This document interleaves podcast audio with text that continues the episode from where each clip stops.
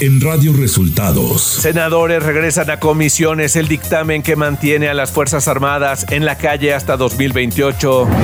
El gobierno de Texas declara como terroristas a cárteles mexicanos. El presidente López Obrador atribuye el anuncio del gobierno de Texas a un tema electoral de Estados Unidos. Esto y más en las noticias de hoy. Este es un resumen de noticias de Radio Resultados. Bienvenidos al resumen de noticias de Radio Resultados. Hoy es 22 de septiembre y ya estamos listos para informarle Valeria Torices y Luis Ángel Marín. Quédese con nosotros, aquí están las noticias. La mañanera. El presidente Andrés Manuel López Obrador señaló en la conferencia de prensa de este jueves que el anuncio del gobernador de Texas, Greg Abbott, de clasificar de terroristas a los cárteles mexicanos es un tema electoral. Mire, en Estados Unidos hay elecciones en noviembre.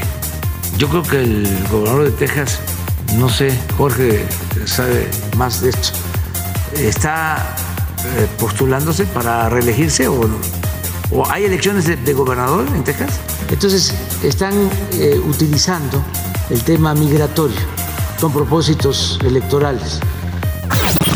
López Obrador rechazó que la propuesta para que se extienda el periodo de las Fuerzas Armadas en tareas de seguridad pública signifique militarización. Quienes usaban al ejército para reprimir sin fundamento legal nos están acusando de querer militarizar el país, de implantar un régimen autoritario.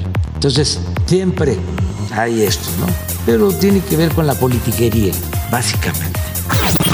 El mandatario criticó que senadores estén en contra del plan militar.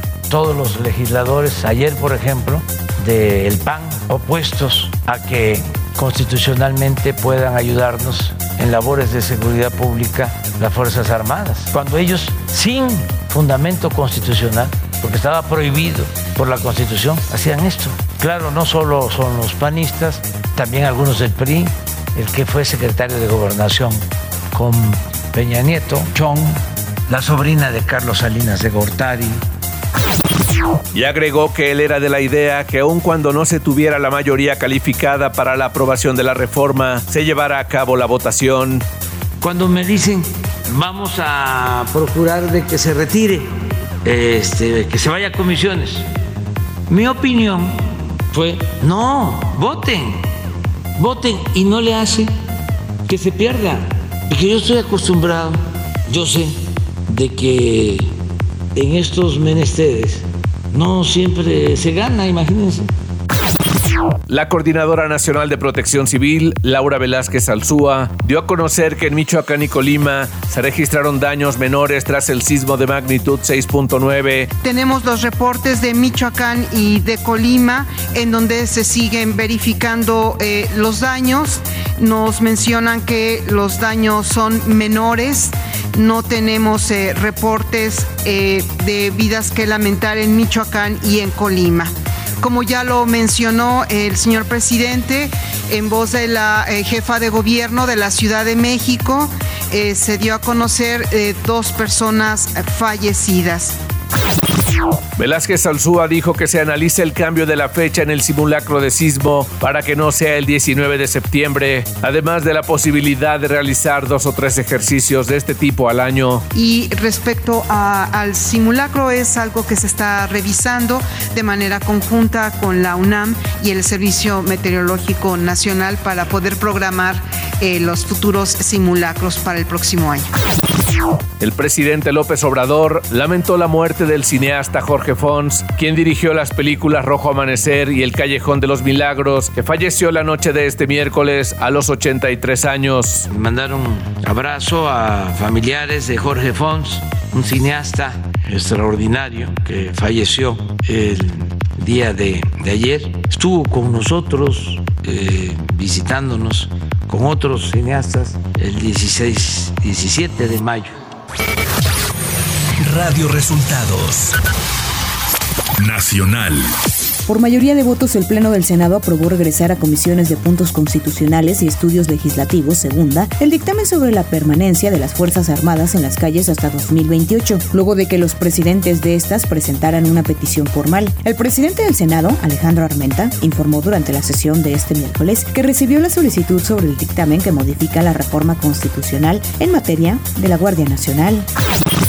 Los dirigentes nacionales de los partidos Acción Nacional, Marco Cortés, y de la Revolución Democrática, Jesús Zambrano, por medio de un comunicado conjunto señalando que la oposición contó con los votos suficientes para evitar que se aprobara esta reforma constitucional militarista y por eso el gobierno y Morena optaron por regresarla a comisiones y así ganar tiempo en su intención por conseguir los apoyos que les faltan. El gobierno de Texas, a través de su gobernador Greg Abbott, lanzó una orden ejecutiva en la cual se designa a los cárteles mexicanos como organizaciones terroristas. El documento fue presentado este miércoles. Abbott envió al presidente Joe Biden una solicitud para clasificar como terroristas al cártel de Sinaloa, al cártel Jalisco Nueva Generación, así como a otras agrupaciones que distribuyen y producen drogas en territorio mexicano, principalmente el fentanilo. Luego de que la semana pasada absolvió a José Luis Abarca, exalcalde de Iguala, de la acusación directa con la que se señala por la desaparición de los 43 normalistas de Ayotzinapa este miércoles, el juez Samuel Ventura Ramos ordenó la liberación de 24 imputados también relacionados con este caso.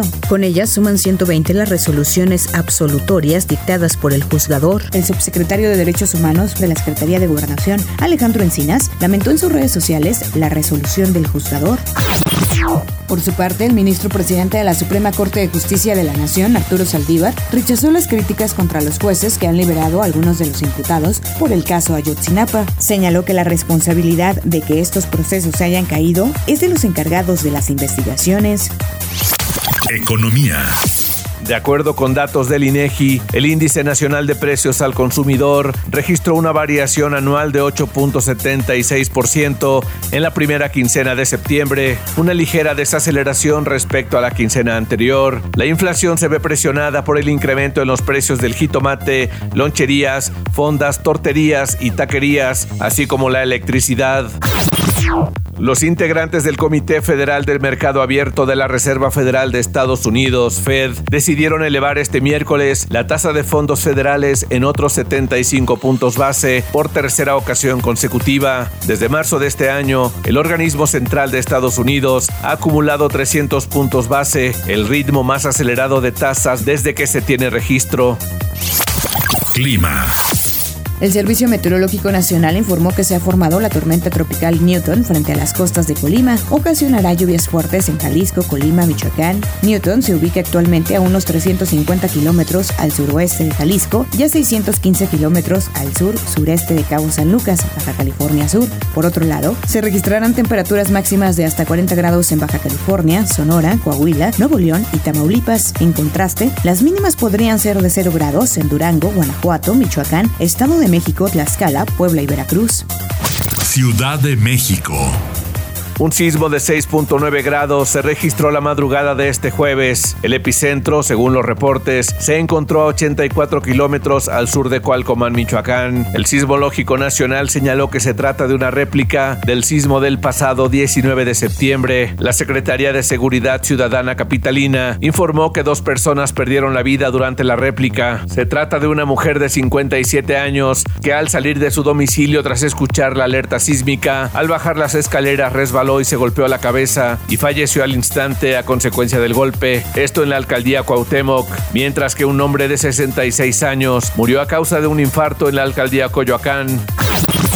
Un juez de distrito revocó la sentencia por 40 años de prisión al secuestrador Daniel Arismendi López, mejor conocido como el Mocha Orejas, así como a su hermano Aureliano. El titular del segundo tribunal unitario en materia penal, Manuel Bárcena Villanueva, indicó a la Fiscalía General de la República que iniciara la investigación para poder determinar si Daniel el Mocha Orejas y su hermano, incluyendo a otros coinculpados, habrían sido torturados. Información de los estados. El gobernador electo de Tamaulipas, Américo Villarreal, informó este miércoles que podría ser detenido en las próximas horas por al menos ocho órdenes de aprehensión en su contra, así como también otros miembros de su equipo. En conferencia de prensa, el gobernador electo señaló que el actual gobernador de Tamaulipas, Francisco Javier García Cabeza de Vaca, se reunió con un juez para tramitar y liberar ocho órdenes de aprehensión en contra de las autoridades electas, miembros del partido y al parecer en su contra, señaló Américo Villarreal. Ante esto, el gobierno de Tamaulipas dio a conocer que tras una consulta realizada ante la Fiscalía General de Justicia del Estado y sus distintas instancias, se verificó que no existen órdenes de aprehensión contra Américo Villarreal ni contra sus colaboradores. Sicarios del cártel Santa Rosa de Lima irrumpieron en un bar de Tarimoro, Guanajuato, y ejecutaron al menos a 10 personas que se encontraban conviviendo en el lugar. De acuerdo con reportes locales, el grupo armado acudió a un billar alrededor de las 9 de la noche de este miércoles en la zona centro del municipio.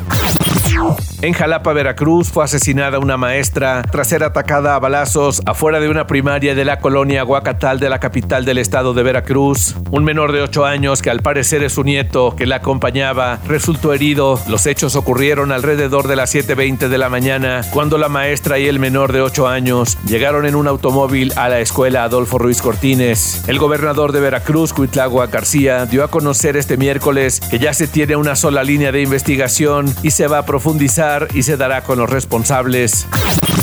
Con 15 votos a favor y 9 en contra se aprobó este miércoles en el Congreso Estatal de Durango las modificaciones legales para permitir el matrimonio igualitario en la entidad. Las reformas al Código Civil de Durango derogaron el artículo 142 que estipulaba preservar la especie como requisito para que se realizara un matrimonio. Hasta ahora 27 estados, además de la Ciudad de México, han legislado a favor de este derecho. Solo faltan Chiapas, Tabasco, Guerrero y el Estado de México. Radio Resultados Internacional.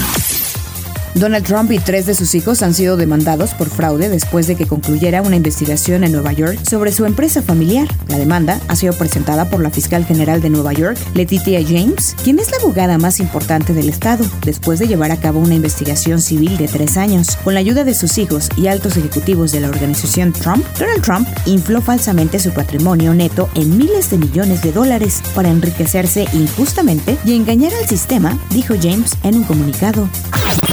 El presidente estadounidense Joe Biden se reunió este miércoles con su homólogo francés Emmanuel Macron para hablar de la guerra en Ucrania y el suministro de gas a Europa. Antes de la reunión, Macron dijo a la prensa que su prioridad en la reunión con Biden era hablar de la guerra en Ucrania y específicamente mejorar la coordinación entre los socios que apoyan a Kiev, así como aumentar el número de países que están poniendo presión sobre Rusia para que cese la violencia.